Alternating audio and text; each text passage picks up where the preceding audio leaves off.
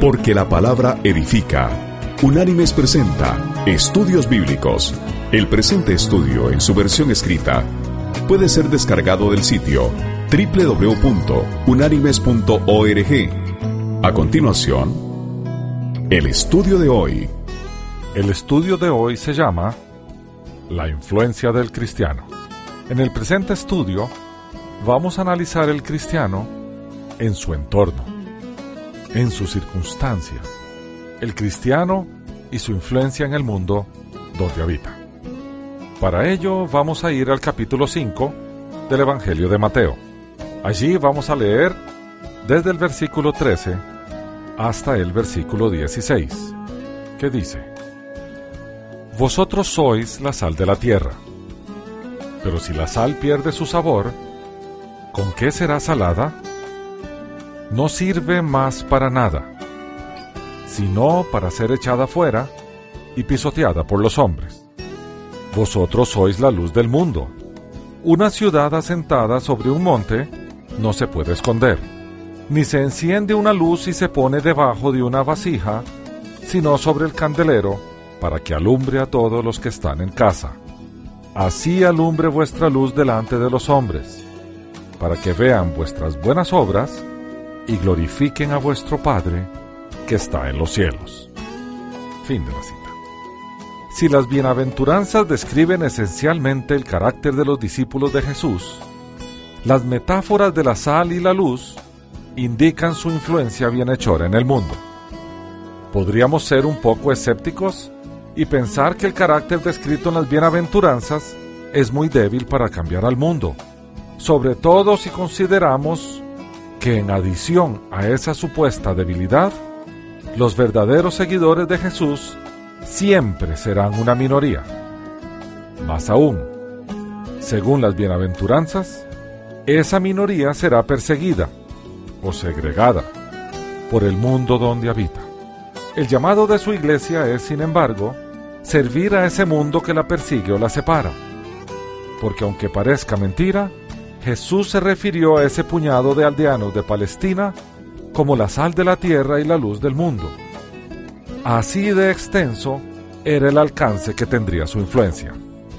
La verdad básica detrás de estas metáforas es común en ambas.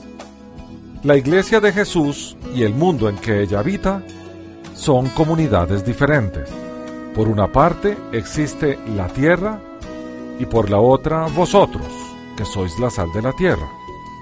Por una parte existe el mundo, y por la otra vosotros, que sois la luz del mundo. Ciertamente las dos comunidades se relacionan entre sí, pero su relación depende de su distinción. El mundo es un lugar oscuro, carece de luz, por lo tanto requiere de fuentes externas para iluminarse. Asimismo, el mundo se descompone rápidamente y necesita de un elemento que detenga esa descomposición, como la sal detiene la descomposición de los alimentos. La iglesia de Jesús ha sido colocada en el mundo para detener u obstaculizar su corrupción y para traer luz a las tinieblas. Es por esto que los seguidores de Jesús no podemos conformarnos al mundo, porque seríamos como la sal que pierde su sabor o como la luz que es puesta debajo de una vasija. Tanto esa sal como esa luz son inútiles. Según dice el Señor, si la sal pierde su sabor, ¿con qué será salada? No sirve más para nada, sino para ser echada fuera y pisoteada por los hombres. La luz escondida se apagará dentro de la vasija sin haber cumplido con su objetivo. Al ser luz y sal, serviremos para que los hombres vean vuestras buenas obras y glorifiquen a vuestro Padre que está en los cielos. Bien, veamos ahora la sal en particular. Dios pretende que el más poderoso de todos los obstaculizadores de corrupción lo constituya su pueblo, redimido, regenerado y justo. Su iglesia debe ser el desinfectante moral en el mundo donde las normas morales son bajas, están en constante cambio para empeorar o no existen. El seguidor de Jesús, para ser efectivo, debe retener su semejanza con su Señor, de la misma manera que la sal debe conservar su capacidad de salar. Si los cristianos se ajustan social y culturalmente a los no cristianos, y no a la inversa, pierden su influencia. La influencia de los cristianos en y sobre la sociedad depende de que sean distintos, no idénticos. A eso nos ha llamado el Señor, a ser diferentes. Desde la perspectiva cultural de la época, el Señor usó la metáfora de la sal porque el pueblo de Israel iba a entender con mucha claridad el mensaje que subyace en ella.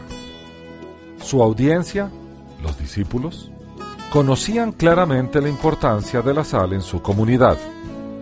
El pueblo de Israel tenía un gran aprecio por la sal, pues además de servir para dar sabor y conservar los alimentos, se usaba en diversas ceremonias religiosas. Veamos dos ejemplos. Uno está en el libro de Job y el otro está en el libro de Levítico. Por tanto, vamos a ir a Job, al capítulo 6, versículo 6, que dice, ¿acaso se come sin sal lo desabrido? ¿O tiene sabor la clara de huevo? Fin de la cita. Y en Levítico 2, versículo 13 dice, Sazonarás con sal toda ofrenda que presentes, y no permitirás que falte jamás en tu ofrenda la sal del pacto de tu Dios. En todas tus ofrendas ofrecerás sal. Fin de la. Se incluye la sal como elemento a cumplir en la ley porque ella preserva de la corrupción. En adición, se utilizaba antiguamente como elemento simbólico cuando se establecía un pacto destinado a perdurar. Un pacto perpetuo y solemne era denominado pacto de sal. Y vamos a regresar a las escrituras. Esta vez vamos a ir al segundo libro de Crónicas, capítulo 13, versículo 5, que dice, ¿No sabéis vosotros que Jehová, Dios de Israel, dio el reino a David sobre Israel para siempre, a él y a sus hijos, bajo pacto de sal? Fin de la cita. Y en el libro de números, en el capítulo 18, versículo 19, dice lo siguiente. Todas las ofrendas elevadas de las cosas santas que los hijos de Israel presenten a Jehová, las he dado para ti, tus hijos y tus hijas, por estatuto perpetuo. Un pacto de sal perpetuo es este delante de Jehová para ti y tu descendencia. Fin de la cita. El pacto de sal alude a la solemnización de un pacto por medio de la participación de las personas contratantes en una comida con sal. El empleo de la sal para solemnizar un pacto sugería simbólicamente las ideas de permanencia y estabilidad, ya que ella preserva los alimentos de la corrupción. Por lo tanto, la sal tenía varios propósitos. Tenía propósitos religiosos, de pacto, de sazón porque daba sabor de alimentos, y de preservación contra la corrupción. Los seguidores de Jesús hemos sido llamados a ser sal de la tierra. Eso implica ejercer esos roles hasta la segunda venida del Señor. Bien, veamos los propósitos. Primero el propósito religioso. Si entendemos la religión como los esfuerzos del ser humano para relacionarse con su divinidad, los seguidores de Jesús debemos ser ejemplo de religión en el sentido de que la nuestra es una religión del corazón. Amamos a nuestro Dios porque Él nos alcanzó, nos buscó primero y por lo tanto nos amó primero. Actuamos religiosamente, o sea, nos relacionamos con nuestro Dios porque Él nos alcanzó primero y nuestra vida tiene que reflejar con evidencia la relación divina con nosotros. Ahora veamos el propósito de pacto. Somos pueblo de pacto. Nuestro Señor inicialmente hizo un pacto con Abraham, otro con el pueblo de Israel a través de Moisés y finalmente el más importante de todos los pactos, la entrega de Jesús a cambio de nuestra propia entrega. Con ello nos da acceso a la eternidad con Él. El tercer propósito es de sazón o de dar sabor. Hemos sido llamados por Jesús para sazonar, traer sabor, traer alegría, gozo y paz. Donde quiera que haya un discípulo de Jesús, debe mostrarse el fruto del Espíritu que mora en él. ¿Y cuál es ese fruto? Vamos a ir a la carta enviada por el apóstol Pablo a los cristianos que habitaban en Galacia. Allí en el capítulo 5, los versículos 22 y 23 dicen, Pero el fruto del Espíritu es amor, gozo, paz, paciencia, benignidad, bondad, fe, mansedumbre, templanza. Contra tales cosas no hay ley. Fin de la cita. El siguiente propósito es de preservación. Jesús también nos ha llamado a preservar valores, principios, personas. Al mundo no le interesa la preservación del ser humano. Por el contrario, el egoísmo lo ha llevado a despreciar el bien común y a no compartir con el que necesita. Y eso lo ha impulsado a una situación de franca descomposición. El frenesí de vivir el aquí y el ahora lo está llevando al borde de su propia extinción. Bien, hasta aquí el análisis de la sal. Vamos ahora a analizar la luz. Jesús introduce su segunda metáfora con una afirmación temeraria. Vosotros sois la luz del mundo. Y en verdad, más tarde diría en el Evangelio de Juan, en el capítulo 8, versículo 12, lo siguiente. Juan lo consigna así. Otra vez Jesús les habló diciendo, yo soy la luz del mundo. El que me sigue no andará en tinieblas, sino que tendrá la luz de la vida. Fin de la cita. El apóstol Juan ya se había referido a él como la luz del mundo al inicio de su evangelio.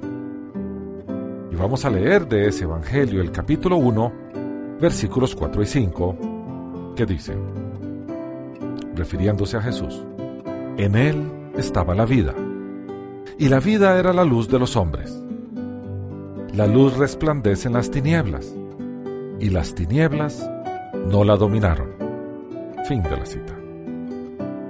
Al afirmar él que era la luz del mundo, también se estaba comparando con un elemento sagrado de los judíos dentro del templo, la menorá, que es un candelabro o lámpara de aceite de siete brazos, uno de los elementos rituales del judaísmo y asimismo uno de sus símbolos más antiguos. Representaría los arbustos en llamas que vio Moisés en el monte Sinaí. En la fiesta de los tabernáculos, cuatro enormes candelabros con lámparas de aceite iluminaban el área del templo. El pueblo de Israel tenía que ser luz de las naciones. Y así lo dijo el Señor a través del profeta Isaías está consignado en su libro en el capítulo 49, versículos 5 y 6 que dice, Ahora pues, Jehová, el que me formó desde el vientre para ser su siervo, para hacer volver a él a Jacob y para consagrarle a Israel, porque estimado seré en los ojos de Jehová, y el Dios mío será mi fuerza. Él dice, Poco es para mí que solo seas mi siervo para levantar las tribus de Jacob y restaurar el resto de Israel. También te he dado por luz de las naciones, para que seas mi salvación hasta lo último de la tierra. Fin de la cita. El Señor también envió a los suyos a ser luz de los gentiles. Y vayamos a ver el libro de la historia de la iglesia primitiva el libro de los Hechos de los Apóstoles. Allí vemos en el capítulo 13, versículos 46 y 47, a Pablo y a Bernabé hablándole a los judíos. Y dice así, entonces Pablo y Bernabé, hablando con valentía, dijeron, a vosotros a la verdad, era necesario que se os hablara primero la palabra de Dios. Pero puesto que la desecháis y no os juzgáis dignos de la vida eterna, nos volvemos a los gentiles, porque así nos ha mandado el Señor, diciendo, Te he puesto para luz de los gentiles, a fin de que seas para salvación hasta lo último de la tierra. Fin de la cita. La iglesia del Señor también es luz porque su Señor habita en ella. Por derivación, ella también ilumina las tinieblas. La verdad es equiparada a la luz y por lo tanto los seguidores de Jesús no debemos ocultar la verdad de lo que sabemos ni de lo que somos. Las obras que hacemos son iluminadas por esa luz. Por ello nuestra luz es su luz y nuestras obras son las suyas. El mundo deberá alabar la luz, no la lámpara que la lleva.